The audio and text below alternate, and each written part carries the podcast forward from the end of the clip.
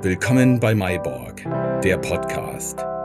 Mein Name ist Simon Mayborg und ich möchte Korn wieder salonfähig machen. Wie, das erzähle ich in diesem Podcast. Wer Lust hat, mir zu schreiben, egal ob Fragen, Anregungen oder Kritik, erreicht mich per E-Mail über moin.myborg.co oder über unsere Facebook-Seite. Mayborg.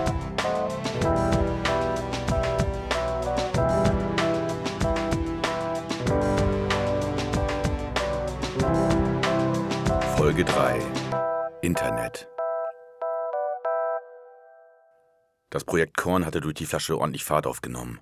Das merke ich immer recht konkret, da ich in diesen Phasen nicht wirklich pennen kann. Ich schaffe abends den Absprung vom Projekt einfach nicht mehr. 23 Uhr ist dafür eigentlich die passende Zeit. Dann kann man sich noch Das war der Tag im Deutschlandfunk geben, vielleicht noch ein Bierchen aufmachen und dann zur National- und Europahymne um Mitternacht einschlafen. Leider finde ich allerdings erst meist knapp danach den Ausschalter. Für den Kopf dann umso später. Meine Gedanken kreisen dann gern um die Dinge, an denen ich just noch saß. Der Kopf spinnt die dann weiter und weiter. So weit, dass man diese freie Kopfimprovisation für wahnsinnig gute Ideen hält und dann Angst hat einzuschlafen. Man könnte sie ja vergessen. Ich habe schon verschiedenste Techniken ausprobiert, vom autogenen Training bis hin zu meiner Eigenentwicklung. Freies Gesichter ineinander morphen. Nichts hilft dann. Spätestens nach zwei Minuten hängt man wieder im Projekt. Mittlerweile habe ich einen Blog, auf dem ich dann nachts auch mal was draufkritzel. Ohne Licht versteht sich. Das hilft auf jeden Fall, die Einschlaf- oder besser Vergessensängste zu nehmen. Aufhalten kann es diese Rastlosigkeit aber nicht. Morgens schaue ich dann meist lachend auf den Zettel, entweder weil es doch eine doofe Idee war oder ich schlichtweg nicht entziffern kann. Selten entdecke ich auf diesem Blog etwas Neues. Wie gesagt, ich wusste nun, dass ich am Ende des Monats meine Flasche in den Händen halten würde. Mit dieser würde ich dann bei Wirten vorstellig werden, um zu sehen, ob es überhaupt eine Chance für Maibock in Bars geben wird. Bis dahin war noch Zeit. Diese wollte ich dafür nutzen, mir eine erste Vertriebsstrategie zu überlegen. Der Korn muss ja irgendwie an die Leute gebracht werden. Die Idee zu diesem Podcast gab es zu diesem Zeitpunkt noch nicht. Klar war, dass ich den Korn nicht bei Rewe, Edeka etc. vertreiben könnte. Aber nicht nur, weil man mir da aufgrund meiner fehlenden Größe nicht zuhören würde. Es macht aus meiner Sicht auch überhaupt gar keinen Sinn, sich dem Wettbewerb dort zu stellen, ohne dass man das Produkt einigermaßen aufgeladen und bekannt gemacht hat. Beides kostet Zeit und Geld und beides ist nicht vorhanden. Also überlegte ich mir folgende Strategie. Ich würde erst einmal versuchen, den Korn in einschlägige Bars zu bekommen und dort mit den Wirten zu überlegen, was man eventuell promotionseitig machen könnte. Vielleicht ein Herrengedeck-Upgrade, also zu einem gezapften Bier noch ein Korn dazu für einen Euro oder einen Euro 50 Aufschlag, also Werbung an der Theke. Als zweite Säule würde ich auf Läden bauen, die Delikatessen und Spezialitäten aus der Region anbieten. Davon gibt es in Hamburg ebenso einige, Mutterland beispielsweise, falls jemand das was sagt. Wenn diese Läden Maibock ins Sortiment aufnehmen, würde es sowohl auf das Image des Maibox als hochwertiger Korn einzahlen und mir nebenbei Erfahrung mit dem Einzelhandel bescheren. Die dritte Säule wird die Präsenz von Maibock im Internet sein. Neben der eigenen Internetseite vor allen Dingen die Auftritte auf Facebook, Instagram und eventuell YouTube. Doch brauche ich überhaupt eine eigene Webseite? Denn wer geht heutzutage noch auf Hersteller-Webseiten, um sich über irgendwelche Produkte zu informieren?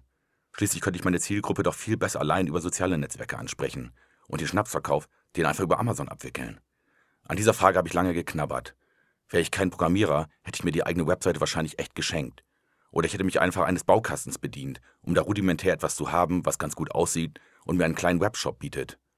Ich hatte allerdings Zeit. Bruni würde nun einen knappen Monat brauchen. Was sollte ich bis dahin machen? Und eine eigene Webseite zu haben, ist dann doch gefühlt besser als keine. Spätestens als ich drei Wochen später am 17. August die Idee zu diesem Podcast bekam, machte die eigene Internetseite wieder wesentlich mehr Sinn. myburg.co soll nun drei Dinge erfüllen. Sie soll den Korn als Marke präsentieren und die ganze Idee dahinter vermitteln. Dazu gibt es dann die Podcast-Sektion und weitere textuelle und bildliche Infos. Zweitens dazu dienen, die Bars und Läden zu featuren, die bereit sind, Maibock in ihr Programm aufzunehmen. Inbegriffen eines Kommunikationskanals für weitere Wirte, die Interesse am Korn haben. Es wäre ja schön, wenn ich später nicht bei jedem Wirt persönlich aufschlagen müsste. Vielleicht auch besser für meine Leber. Und drittens könnte ich den Direktverkauf zum Kunden doch über die eigene Internetseite selbst machen. Mit einem möglichst schlanken Checkout. Amazon könnte ich ja obendrein noch machen. Da ich nicht erwarte, große Mengen zu drehen, würde mein abschließbarer Keller erstmal als Lager dienen. Kommt ja nicht auf die Idee. Zum Glück habe ich ihn null vollgestopft. Der könnte allein zwei Euro Paletten Schnaps lagern. Nicht, dass ich als erste Charge mit diesen Mengen planen würde. Momentan stelle ich mir da eher eine Auflage von 200 bis 300 Flaschen vor. Also legte ich los. Ich beginne stets damit, mir zu überlegen, was ich eigentlich für Sektionen auf der Webseite habe und was ich wie kommunizieren möchte. Ich wusste, dass die Flasche der Aufmacher sein sollte, Darunter wollte ich etwas zur Entstehungsgeschichte schreiben und einige Rezepte für Drinks anbieten. Vielleicht noch ein, zwei großformatige Fotos und ein Kontaktformular. Alles in einem One-Pager, sprich eine Seite, die man einfach elegant herunterscrollen kann. Die Liste mit den anbietenden Bars und Läden dann ausgelagert in einer separaten Seite mit Suche bzw. Ordnungsfunktion. Das Ganze in Schwarz-Weiß bzw. Grautönen, ganz der Maxime Klarheit verpflichtet. Danach durchstöberte ich einige Seiten im Internet, die sogenannte Themes bereitstellen. Das sind komplette Designvorlagen, die man nutzen kann, um schnell zu einer konsistenten und gut aussehenden Webseite zu gelangen. Diese gibt es dann bereits für wenige, meist so um die 40 Dollar. Wenn man es ganz einfach haben will, kombiniert man so ein Theme einfach mit einem Blogsystem wie WordPress und lässt sich Sonderwünsche von einem Entwickler anpassen. Reicht für viele Zwecke total. Die schiere Anzahl der Designvorlagen macht es einem aber echt schwer, sich für eine zu entscheiden. Darüber hinaus besteht immer die Gefahr, sich von schönen Interaktionen und Animationen unterschiedlichster Themes blenden zu lassen und dann die eigene Seite der Vorlage anzupassen, als andersrum, wie man es richtig machen sollte. Daher die Überlegung zur Struktur vorher. Ich fand recht schnell ein Design, auf dessen Grundlage ich die Seite basteln konnte. Nietzsche heißt das Theme. Ihr könnt ja gerne mal danach suchen und es mit der aktuellen Webseite vergleichen. Sie ist immer noch recht nah dran. Ich programmiere in den letzten Jahren viele Internetprojekte mit Ruby on Rails. MyBug.co ist da keine Ausnahme. Ich hätte sicherlich auch einfach ein WordPress nehmen können, doch wollte ich mir die maximale Freiheit geben, später noch irgendwelche wilden Features einzubauen. Schon für die angedachte Bars- und Lädensektion müsste ich da schon Anpassungen in WordPress vornehmen. Vielleicht gefällt mir aber einfach auch der Gedanke, möglichst alles selber zu machen. Also legte ich einfach mit der Startseite los und bastelte die erste Version der Internetseite. Das aktuelle Fashion Design als Aufmacher, darunter erste Texte. Bereits in diesem Stadium gebe ich mir bereits relativ viel Mühe, möglichst gute Texte zu schreiben. Viele Leute arbeiten zunächst ja einfach mit Blindtexten, die sie später gegen die richtigen austauschen. Ich hingegen zwinge mich immer möglichst nah an das finale Produkt zu kommen. So habe ich immer Zwischenstände, die ich nicht lange erklären muss. Stell dir vor, der Text hier geht noch ein bisschen kürzer, das oben ist noch nicht richtig, das klingt hier ein bisschen altbacken, das muss noch nach unten und so. Der zweite Vorteil ist, dass man schon ungefähre Textlängen hat und damit im Design schon ziemlich final arbeiten kann. Um die Internetseite nun online zu stellen, benötige ich natürlich eine Adresse, unter der man sie später erreichen kann. Da führe ich seit einigen Jahren einen kleinen Krieg gegen einen anderen Myborg. Er hat sich vor Jahren schon die Domains myborg.de und myborg.com gesichert. Ich habe dafür den Namen myborg auf Facebook, Twitter, Google+, wer es braucht. Instagram hat er sich anscheinend schon wieder gekrallt. Eine myborg.com oder eine de hätte ich jetzt ganz gerne. Vielleicht kriege ich sie eines Tages. Ich habe nur die bekloppte Domain mype.org, aber die kommt nicht in Frage, weil es natürlich keiner rafft. Insgesamt aber alles gar nicht so wild. Wer gibt schon in Zeiten von Social Media und Browser-Adressleisten mit eingebauter Suche ganze Internetseiten ein? Hauptsache Google wird mich dann oben listen, wenn man da MyBorg eingibt. Das ist machbar. Also nicht lang gefackelt und die myborg.co-Adresse gesichert. .corn gibt es ja leider nicht mehr. Wäre auch schön. So hatte ich schnell die erste Version der Internetseite online. Gehostet, also betrieben, wird sie auf einem Server bei Amazon. Ja, genau, das Amazon. Mag vielen von euch eventuell nicht bekannt sein, dass Amazon mittlerweile zum größten Anbieter von IT-Infrastruktur geworden ist. Das Ganze hat schon sehr fragwürdige Ausmaße angenommen. Wirklich große Unternehmen wie Rovio mit dem Spiel Angry Birds laufen darauf oder beispielsweise Dropbox bis letztes Jahr noch. Was das für die Themen Datenschutz, Wettbewerbsfähigkeit, Sicherheit etc. bedeutet, sprengt sicherlich diesen Podcast. Mag sich jeder aber mal selbst überlegen. Dennoch, sie bieten einen tollen Service an, der es einem erlaubt, eine Webseite, die begrenzt viele Besucher aushalten muss, auf ihrer Infrastruktur mit allen Konfigurationsmöglichkeiten für ein ganzes Jahr umsonst zu betreiben. Genug der Werbung. So liegt mybock.co also auch beim bösen Amazon, aber zumindest in einem Rechenzentrum in Frankfurt. Ich hatte mir innerhalb der Seite eine Sektion überlegt, in der ich einige Longdrink- und Cocktailrezepte präsentieren wollte.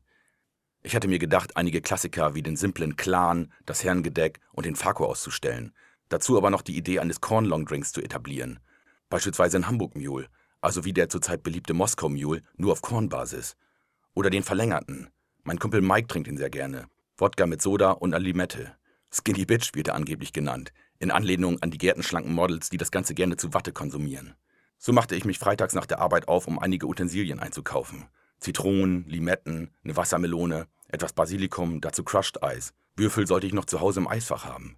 Dann suchte ich am Samstag nach dem Frühstück unterschiedlichste Gläser aus meinem bescheidenen Haushalt zusammen und schoss Fotos in meiner Küche. Als ganz besondere Requisite habe ich eine echte, ungeöffnete Fanta aus dem Jahre 1986-87. Haltbarkeitsdatum September 87. Ich habe sie damals als kleiner Junge im Lager beim kleinen Edeka um die Ecke gefunden und seitdem nicht wieder hergegeben. Sie hatte da schon drei Jahre auf dem Buckel, was ich für enorm viel hielt. Wenn ich jetzt so drüber nachdenke, habe ich wahrscheinlich nichts in meinem Haushalt, was mich länger in meinem Leben begleitet hat, als diese verdorbene Fanta. Vielleicht mein Impfpass. Hm.